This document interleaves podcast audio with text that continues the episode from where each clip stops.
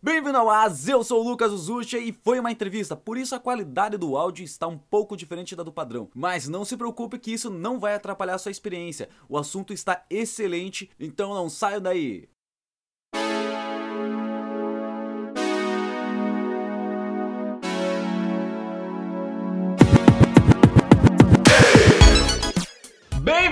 Bem-vindo ao AS, eu sou o Lucas Zucha e a Lohane vai ficar famosa nesse episódio. É, meu nome é Bruno Bai e hoje a gente vai conversar um pouquinho sobre neurofeedback, junto com a Lohane, obviamente.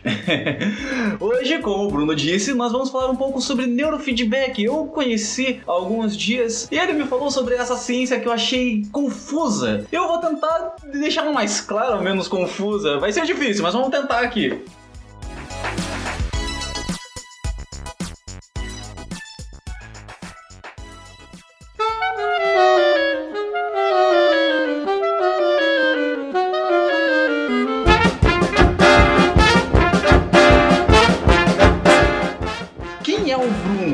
Você chegou nisso?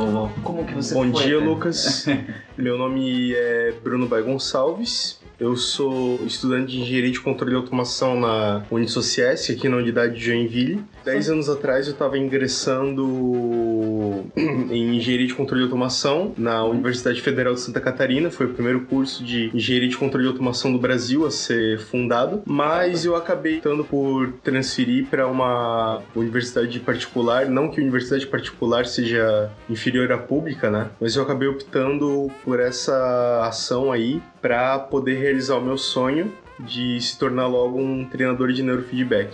Mas você estava na faculdade, daí você mudou, era engenharia de, automação? Engenharia de controle e automação. De controle e automação. Aonde isso encaixa no neurofeedback? Como que você estava fazendo uma faculdade e você conheceu o neurofeedback como? O neurofeedback eu conheci da seguinte maneira. Isso não é segredo para muita gente, mas há muito tempo atrás, uns cerca de uns quatro anos eu fui acometido com depressão. Depressão maior, no caso. E eu tinha trancado por um tempo meus estudos, depois eu voltei e eu tinha esse problema que eu ficava faltando muito na aula. Eu tinha muito problema para acordar para ir para aula. E na época eu tava com um professor genial, o nome do professor é Ricardo Spirides Boabaide. Esse não é o nome completo dele, é um nome um pouquinho maior, mas Caramba. isso é o que eu lembro. E ele tá na Alemanha agora, um professor muito genial que eu tive. Caramba, então realmente não é um cara qualquer mesmo. Não, não, é um cara muito genial que eu tive a oportunidade de conhecer na minha graduação. A, nossa, a minha sorte também é que ele era um rapaz bem novo, sabe? Então ele tinha muito cabeça aberta, não é mente fechada, que nem a maioria dos meus professores de engenharia na época eram. Caramba, que droga. E o que aconteceu? Eu acabei abrindo o jogo para ele, ó, oh, professor, não tô conseguindo ir para suas aulas porque eu tô dormindo demais, eu sofro de depressão, coisas assim e tal. E ele me falou, cara, você já ouviu falar sobre neurofeedback? Eu não, nunca tinha ouvido falar. E ele me falou que tinha um laboratório na UFSC, existe um laboratório na UFSC, Caramba, que eles legal. fornecem treinamentos de neurofeedback para a comunidade e realizam pesquisa nisso também. E eu fui e fiz um treinamento com eles, eu aprendi bastante coisas sobre neurofeedback, sobre me autorregular no meu próprio cérebro e tal. O treinamento acabou não sendo completado por motivos operacionais, mas Caramba. foi aí que eu descobri o meu sonho, que é você juntar tecnologia com psicologia e ao mesmo tempo você conseguir trazer paz para a vida das pessoas. Caramba, cara, então tipo, você fez o tratamento e nisso deu esse estalo que você quis mudar a tua vida, é isso Deu esse estalo, porque cara, eu sempre fui muito apaixonado por tecnologia e psicologia, muito mesmo, sabe? Inclusive, minha, minha primeira opção de curso, quando eu tava para fazer vestibular, era psicologia, porque eu sempre quis dar, trabalhar no sentido de você dar uma qualidade de vida superior para as outras pessoas de uma maneira mais direta, né? Sim. Se eu tivesse minha empresa de tecnologia de automação, por exemplo, eu traria felicidade para as pessoas, por exemplo, contratando gente, melhorando a economia do país e tal. Mas não é o tipo de felicidade que eu procuro. Eu gosto de melhorar a vida das pessoas de um num aspecto mais holístico Sim, sabe? sim. Mas daí nisso você acabou conhecendo o neurofeedback e você trancou a faculdade e começou a estudar? Não, não troquei a faculdade, eu só transferi o curso. Ah, você transferiu para outra faculdade o mesmo curso. O mesmo curso. Eu devo estar me formando aí final do ano. Tô para me formar aí, porque eu fiquei bastante tempo novo, fiquei uns 10 anos lá. Dentre Caramba. esses 10 anos, foi muita reprovação aí, né? foi. Eu fiquei, morei um ano na Alemanha também, trabalhei no Fraunhofer Institute for Laser Technique. Ah, cara, você fala alemão? Não falo, não falo. Eu treinei inglês lá na Alemanha. Eu sei comprar um pão na padaria. Ah, cara, me ensina a comprar um pão na padaria. Ah, hallo, haben Sie ein Brot, bitte? que legal. Caramba, cara.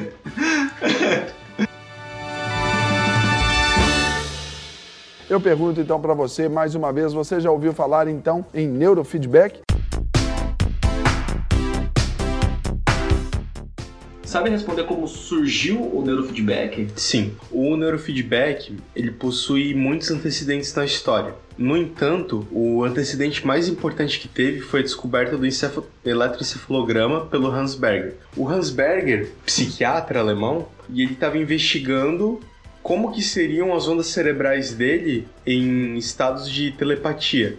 Ele era um médico, mas ele estava indo para essa área de telepatia, essa área mais de ocultismo, digamos assim, sabe? Ele estava indo para essa área e na época não existiam não existia nenhum equipamento, não existia uma eletrônica desenvolvida para a época para você captar com uma qualidade boa os sinais cerebrais do couro cabeludo. Tem, lógico, você não precisa coletar ce- sinal cerebral só do couro cabeludo, você pode enfiar, fazer uma inserção em alguma das várias camadas do cérebro. Por exemplo, tem a dura mater. A dura mater é um mais um dos vários ossinhos que separam teu teu couro cabeludo do teu cérebro. Sim. Tem gente que, para fazer algumas captações de eletrodo, inserem os eletrodos na dura mater. Aliás, não passam na dura mater, mas de qualquer forma, isso daí é só detalhe. Tá. O Hans Berger, depois de muito esforço, ele conseguiu extrair um sinal de eletroencefalograma é, fraco, mas com uma qualidade. Isso em que ano? Desculpa. Eu acredito que lá pela década de 20, 1920, por aí. Depois, a gente tem um outro antecedente que seria o condicionamento clássico pelo, eu acredito que ele era psicólogo, o Ivan Pavlov. Ivan Pavlov, ele ganhou o prêmio Nobel dele porque ele fazia estudos com cachorros envolvendo o processo digestivo. Mas ele descobriu uma coisa que a gente conhece hoje como condicionamento clássico. Por exemplo, toda vez que ele ia dar, antes de dar comida para os cachorros, toda vez antes ele tocava um sino, um Sim. sininho para avisar os cachorros que ele ia dar comida. Até que chegou uma hora que ele, que ele olhou assim pros cachorros dele e descobriu e falou assim: pô, toda vez que eu toco o sino, meus cachorros começam a salivar. Porque o que, que gera, fa- fazia os cachorros salivar anteriormente? Era o fato de dar comida. Só que Sim. eles fizeram esse condicionamento clássico, esse, essa associação psicológica, que sino é igual a comida. Aí, enfim, você teve essa descoberta do condicionamento clássico. De, no caso, você associar estímulos com certas reações. Seria basicamente essa ideia. Com essa ideia de condicionamento clássico e depois com o passar dos anos a eletrônica, as tecnologias de eletrônica para captação de sinais de EEG foi evoluindo. 50, 60 na UCLA, Universidade de a UCLA não vou me lembrar direito agora qual que é. Mas surgiu o. Surgiu não, né? Já, tá, ele já tava lá faz tempo trabalhando no canto dele. Teve o Barry Sterman. O Barry Sterman, ele, ele é um professor de um dos hospitais lá da UCLA. Ele estava investigando processos de início de sono. E, por algum motivo, ele quis associar esse experimento de Pavlov, ele quis pegar esse, esse condicionamento clássico e ele quis ver como é que as ondas cerebrais funcionavam em gatos durante certos condicionamentos operantes. O que aconteceu foi o seguinte: Barry Sterman ele acabou pegando vários gatos, implantando eletrodos neles e ele fazia um, um negócio mais ou menos assim. Toda vez que acendia a luz numa salinha, era porque ia ter comida disponível pros gatos. De- depois, quando os gatos aprenderam que a luz acesa ia ter comida, ele inseriu um tom. Toda vez que o som estivesse tocando, não ia ter comida. Então isso fez com que os gatos eles não ficassem naquela posição de ataque Sim. no o tempo inteiro, sabe? É. Eles aprenderam a relaxar com o tempo. E enquanto o Barry Sterman estava medindo as ondas cerebrais, ele percebeu a existência preponderante de uma de um certo tipo de onda que depois foi conhecido como ritmo sensório motor, que é um tipo de onda que acontece que ocorre no teu cérebro quando você está paradinho brincando de estátua, basicamente Caramba. que e essa ondas SMR, é, dependendo do local que você tem no cérebro, elas também ajudam no sono, na concentração. Quem tem muito TDAH tem muito problema de SMR, de ritmo sensório motor. E o que aconteceu? Beleza. Com o tempo ele foi treinando os gatos e sem querer, o Barry Sterman ele melhorou as ondas SMR no cérebro dos gatos. Aí o que aconteceu depois? A NASA chegou pro Barry Sterman e falou assim: "Ô Barry, a gente tá com um experimento aí para fazer de uma toxicidade de uns gases que de uns de um combustível que a gente tá usando, tu consegue ajudar a gente?" Aí o Barry falou: "Ajudo". O que que precisava pro experimento? Pegar gatos para testarem a toxicidade do gás. E aumentando a toxicidade e se observando os efeitos dos gases nos gatos. Aí o Barry Sterman pegou, sem querer, ele pegou esses gatos que ele tinha condicionado pro ritmo sensório motor Sim. e ele pegaram, pegou outros gatos também. E o que É. aconteceu? A evolução desses sintomas pela inalação desse gás Sim. tóxico, elas envolvem epilepsia, depois envolvia distúrbios neurológicos mais graves e, de- e acabava gerando a morte também, nos estágios mais avançados dos gatos.Ó que o que aconteceu, pra surpresa do Barry Sterman e pra de todo mundo, os gatos que ele havia treinado anteriormente o ritmo sensório motor se mostraram praticamente imunes ao gás tóxico. Caramba. Sim, só pelo fato de treinar essas ondas cerebrais. E no final descobriu-se que essas ondas cerebrais elas estão muito a ver, elas têm muito a ver, muito a ver mesmo com ataques epiléticos, no caso. Caramba. Daí, desse estudo que começou a surgir o neurofeedback. Foi a primeira vez que ele aplicou em animais. Teve um japonês, o Joseph Kamiya, que foi o primeiro, a primeira pessoa a condicionar pessoas para fazer treinamentos em ondas alfa, no caso. E o experimento mais interessante que tem para você falar sobre neurofeedback do surgimento dele é do Barry Sterman, por causa porque fala dos gatos. Aí a partir mãe. daí, sim. Aí a partir daí foi se desenvolvendo. Depois o Joe Lubar começou a desenvolver neurofeedback para TDAH, depois partiu-se para tratamento de droga, de drogadição e vício em álcool. Por aí foi desenvolvendo e a gente tem a literatura que a gente tem hoje em dia, né? De neurofeedback, que é bem vasta mesmo. Caramba, cara. Eu pergunto então para você mais uma vez, você já ouviu falar então em neurofeedback?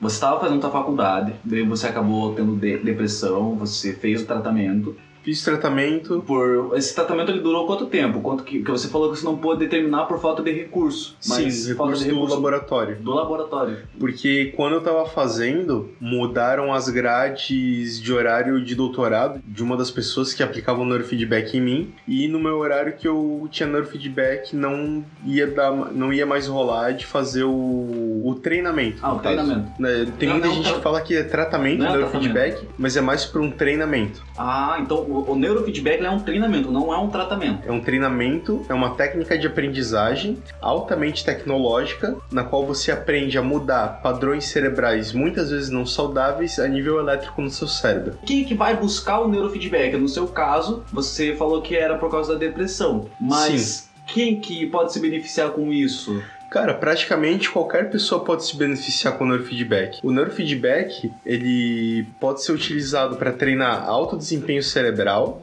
para no caso você aumentar ainda mais a sua performance cerebral. Aí no caso, pequenos executivos aí, geralmente atendem ao tratamento, acadêmicos, artistas, esportistas. O time do. Flamengo realiza treinamentos com neurofeedback para aumentar Hoje em dia é isso. hoje em dia. Caramba, que legal. A NASA, pilotos de caça, Ah, então, assim, é, não é uma.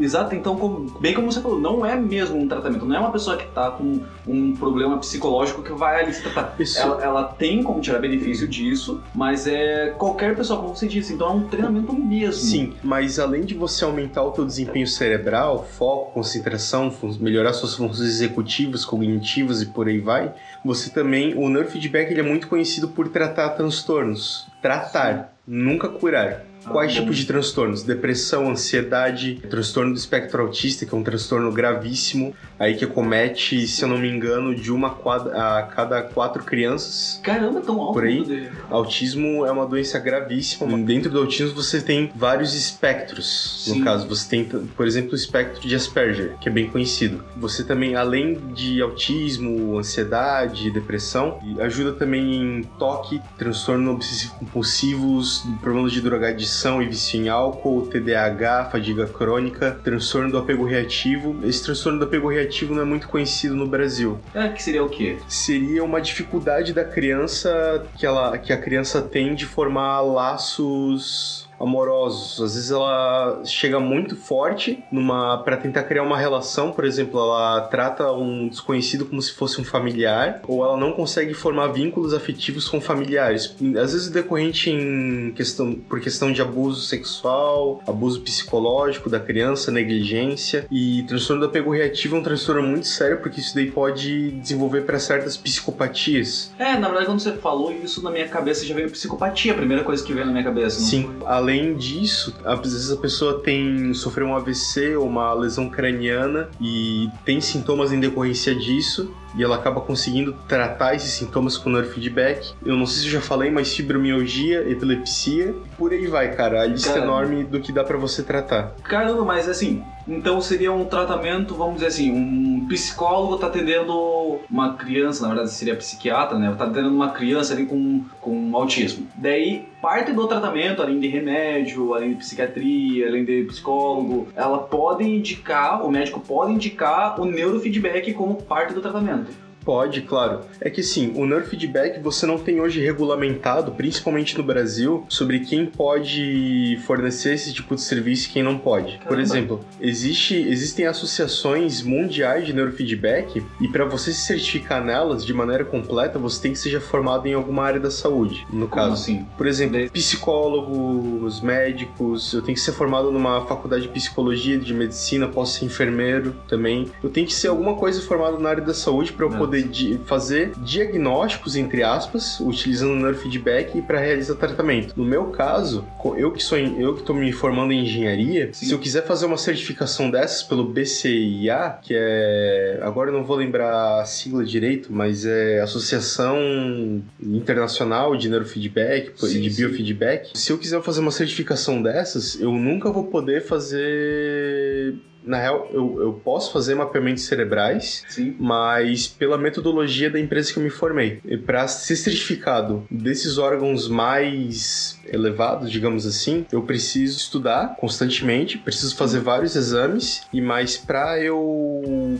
diagnosticar uma pessoa, eu não poderia fazer esse trabalho, segundo as normas de certificação do BCIA, tá, por exemplo. Mas assim, então hoje você atualmente você está tratando, você como como que funciona? No teu caso, você é da área de, de, de para parte de tecnologia, né? Uhum. Que é o seu interesse e você quer ir para o neurofeedback. Hoje, Sim. aqui em Joinville, na cidade de Joinville, você é o único que pode fazer esse tratamento. Sou a única pessoa. Mas como você conseguiu? Como que se você não tem essa formação na área de medicina, como que você chegou a isso? Então, lembra que eu falei que não tinha um consenso Sim. sobre regulamentação de neurofeedback? Sim. Hoje em dia isso não existe. Por exemplo, hoje estão querendo empurrar só psicólogo para ser coach. Hoje não existe hum. isso no neurofeedback. Por exemplo, só psicólogo poder aplicar neurofeedback. Não. Eu tenho muitos colegas que são físicos, que são engenheiros de computação e que aplicam neurofeedback. Ou seja, porque é uma prof... o neurofeedback não é um trabalho, Sim. não é uma profissão. Digamos assim, é um módulo para você atuar. Mas o, agora voltando para tua pergunta, como que eu consegui atuar é, em neurofeedback? É, seria,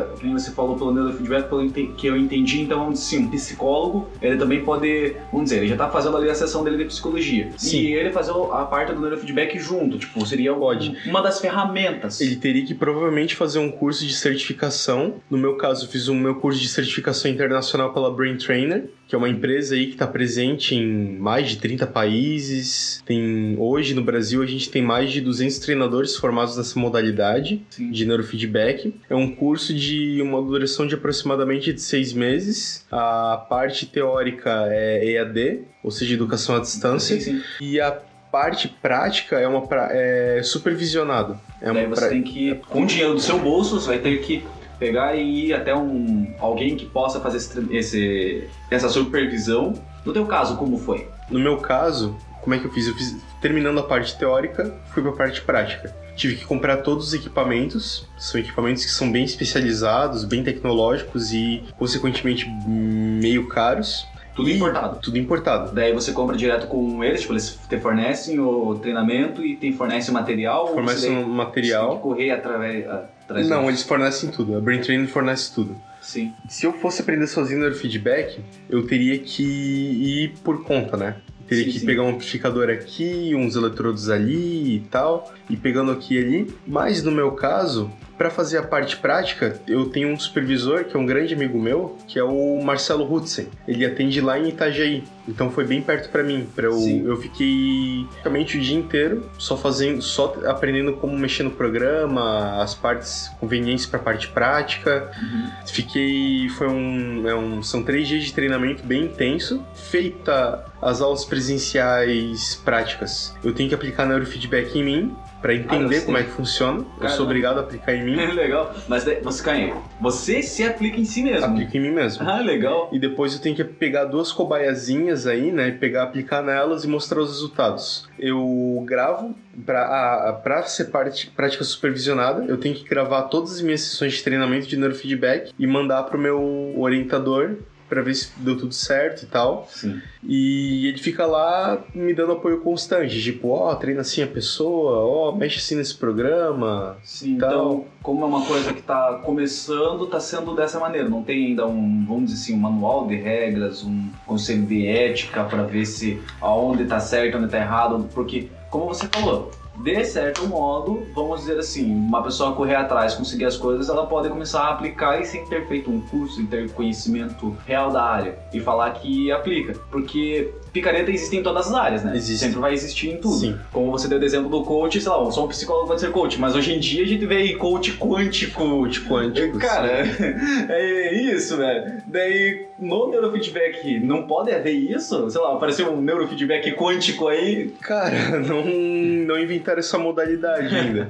ainda não tem. pro neurofeedback, né? Até porque neurofeedback tem muito psiquiatra que não bota fé no neurofeedback, mas não bota fé porque não conhece também. Porque é um método que hoje dá certo sim. Tem muito caso na literatura que comprova que dá certo. Tem sempre gente Sim. que fala que Vários ah, não, mas o cara né? não podia ter feito isso no artigo dele, não sei o que lá, não dá pra comprovar por isso. Mas, cara, hoje tem muito caso. Tu pergunta pra alguém aí que já fez neurofeedback alguma vez dos benefícios que a pessoa conseguiu alcançar. É, mas fazendo falou, a NASA tá usando, né? A NASA tá usando, você falou do Flamengo. A NASA utiliza, o Flamengo utiliza. Então, assim, a gente tá vendo um certo grau de pessoas, assim, não são leigas, né? Que não gastariam dinheiro à toa pra fazer. Então, a gente já tem alguns cases ali de, de sucesso Tem. provando que realmente tem como... Tem um retorno, tem uma... Não, não é algo à toa. Realmente vai melhorar a vida da pessoa. Sim, de fato. Mas essa análise, a pessoa veio, foi fazer o treinamento com você, ela vai fazer o treinamento do cérebro dela com você. Como você vai fazer uma análise, um mapeamento do cérebro dela para saber como funciona, qual, qual, que é esse treinamento, como muito, funciona? muito bem colocado, Lucas. Antes de qualquer coisa, de eu aplicar qualquer treinamento na pessoa, eu preciso fazer uma avaliação cerebral. Como é que é feita essa avaliação cerebral na pessoa? Eu, eu meço 20 pontos na cabeça da pessoa por meio de eletrodos, eu faço medições de- dos sinais elétricos cerebrais da pessoa em 20 pontos. Esses dados eu alimento por um software específico que eu tenho para fazer geração de relatórios. Gera um relatório em torno de umas 20 páginas, só falando tudo informação sobre o teu cérebro, acompanhando gráfico, histograma, mapas e tal. Sim. E nesse mapeamento eu vou ver o que, que tá rolando no cérebro da pessoa. Se ela é muito ansiosa, se ela tem indícios de depressão no cérebro, como é que pode ser melhorado o desempenho cerebral dela. Eu faço mapeamento para ver como é que estão as coisas. Depois eu parto para os treinamentos. Um treinamento totalmente individualizado e personalizado que vai servir para melhorar a pessoa como um todo. Quando você vai fazer esse mapeamento, você pega o. que tem aquele. É por eletroencefalografia e depois eu pego esse eletroencefalograma puro, esse sinal elétrico cerebral Sim. puro, e eu divido ele em frequências cerebrais. Porque no neurofeedback, o idealmente, as duas coisas te importam, né? Importam pra você, que é o EEG puro, Uhum. o eletroencefalograma puro, Sim. e as ondas cerebrais separadas em frequência. Porque cada onda cerebral, onda alfa, beta, gama, teta, delta, tem uma correlação fisiológica no organismo da pessoa. Então, por exemplo, se a pessoa tem mais alfa do lado esquerdo do que do lado direito, mais a ocorrência dessas ondas, mais do lado esquerdo, provavelmente ela vai ter depressão. Se ela tiver mais beta do lado direito, provavelmente ela vai ter ataque de ansiedade, crise de ansiedade. Mas daí vocês vê é, que tem como ver pela, pela química, né? Tem como ver. Eletroquímica também dá, mas eu acredito que seja um pouco mais complicado. Por exemplo, hoje você tem exame de serotonina, mas tem muito psiquiatra por aí que não usa, porque não, não botam fé no exame. Ou porque não dá pra dizer tanta coisa assim dele. Porque é difícil você medir um neurotransmissor por meio do sangue. Eu acredito que seja. Tu mexe neurotransmissores pelo sangue, porque não dá pra tu colocar lá nada dentro da cabeça pra medir, mas eu posso estar falando bobagem também. Então daí você faz um mapeamento do cérebro da pessoa. Sim. Daí, como você falou, você tem essa. é, você olha se a pessoa tem uma tendência à depressão, como que ela tá. E esse treinamento, o quanto que dura esse processo, como que funciona esse processo, como que, que é isso? Assim, Lucas, o treinamento puro, ele dura uns 30 minutos. Ah, o, a sessão, vamos As, chamar as, assim. as sessões, só considerando o tempo das sessões. No Sim. entanto, também tem todo um tempo de, prepa tem todo um tempo de preparação. Ah, bom. você preparar a pessoa, você tem que limpar a cabeça dela, você tem que passar a pastinha no eletrodo, grudar o eletrodo na cabeça, Ah, então é- ver se os sinais estão bons. um- vão aumentar aí mais meia hora, uma hora, então. mais uma meia hora. É, Hum. uma hora por sessão, mas ao longo de quanto tempo? Quantos meses? Quantas sessões a pessoa teria que fazer? Isso varia? Isso varia muito. Para os casos ideais, no caso, para você ter resultados ideais em relação ao que você está procurando, Sim. é recomendado de 30 a 40 sessões. No entanto, pode ser que em 5 sessões você já consiga obter resultados bons com o neurofeedback. Pode ser que em uma sessão já tu já esteja dormindo melhor na tua casa, tu já esteja com menos pensamentos ruminantes. Pode ser que a pessoa já atinja uma qualidade de vida melhor Sim. em menos de 5 sessões, pode ser que em 10 ela. Ah, não, Bruno, já alcancei tudo que eu precisava, tô feliz só com 10 sessões e tal. Eu pergunto então para você mais uma vez, você já ouviu falar então em neurofeedback?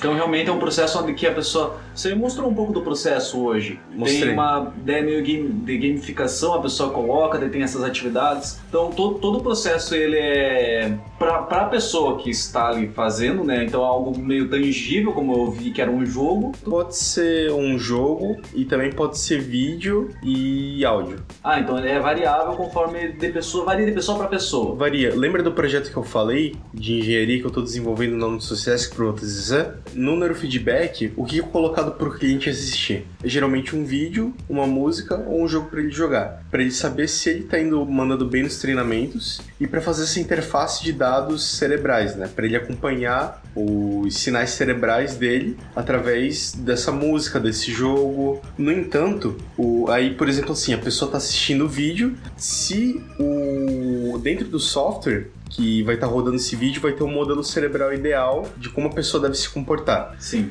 E se o cérebro da pessoa estiver se comportando da maneira ok, o, ela vai continuar vendo o vídeo, vai continuar ouvindo a música e vai ganhar pontos no jogo, provavelmente. Se o cérebro da pessoa não estiver se comportando do jeito que é para se comportar, o vídeo vai travar, ou vai escurecer a tela, ela vai deixar de ouvir a música e vai perder pontos no jogo. Então, qual que é a ideia desse meu projeto? Você utilizar robôs para substituir esse estímulo audiovisual da pessoa, no caso. Como assim? Porque, por exemplo, assim, imagina que legal você treinar assim, por exemplo, eu preciso aumentar as ondas alfa do meu córtex pré-frontal. Sim. Para você fazer esse treinamento, você precisa receber um estímulo contínuo de se você tá indo bem ou não. Imagina que legal que seria se um robô se movimentasse toda vez que você fizesse certo. Caramba, então seria tipo, você tá falando de algo, vamos dar um exemplo assim, sei lá, uma pessoa que ela teve a mão amputada.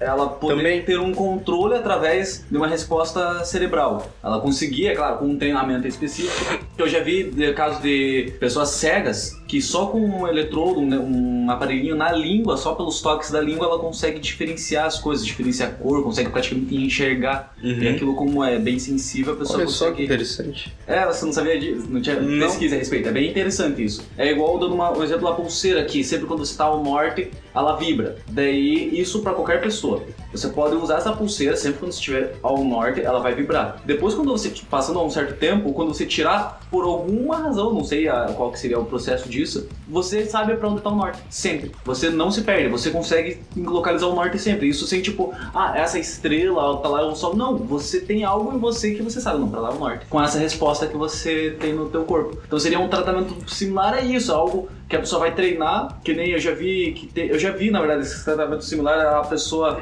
ter que mexer o dedo, daí ela tem que fazer um treinamento dela só pensar em uma palavra aleatória lá, daí, ah, é abobrinha. Ela tem que pensar nisso e com, com esse pensamento, com essa resposta, é, vai ser identificado o que acontece no cérebro dela. Daí a mão vai se mexer sempre quando ela pensar abobrinha. Daí a mão vai fazer esse movimento. Daí ela, claro, que tem que ser uma coisa aleatória, porque não é, pode ser algo casual, que ela tá ali tranquilamente e vai, ah, pensei nisso e acabar acontecendo. A Sim. ideia é similar a isso, então. É algo que a pessoa ela vai fazer um treinamento no seu cé no cérebro dela para uma resposta para conseguir fazer um controle de algo, tipo, realmente controlar com a força da mente um, como você disse, um robô, talvez um membro, talvez. Então, caramba, a aplicação disso, nossa, É vasto. o teu TCC tá sendo a respeito disso. É, não vai ser você substituir membros, né?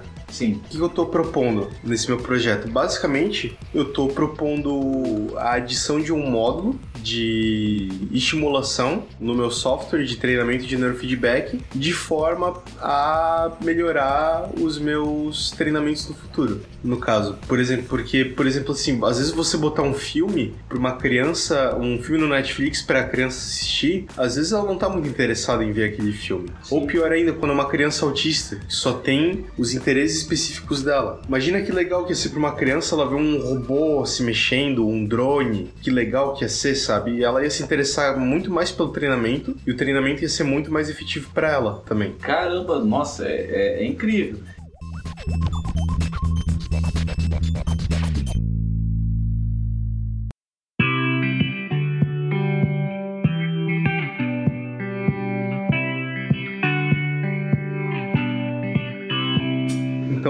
Só pra finalizar, galera, ah, o nome da minha empresa Keter Neurofeedback, K-E-T-H-E-R, e eu forneço treinamentos de neurofeedback para qualquer um que aparecer na minha porta. Me sigam no Instagram, no Facebook, Keter Neurofeedback, e tem também o nosso website www.keterneurofeedback.com.br. É meio difícil tu saber como é que se escreve Keter, mas, depois é se só, disponibiliza, só né? entrar lá no site Assuntos de AZ e lá vai estar tudo indexado, vai estar tudo na descrição do site. Vocês vão ver ah, o site dele, vocês vão ver um pouco mais a respeito dele, do trabalho dele. E é isso, cara. Pô, muito obrigado por essa entrevista e vamos seguindo o rumo ao futuro onde que as pessoas na Disney não vão precisar mais trabalhar porque vai ser tudo controlado pela mente delas.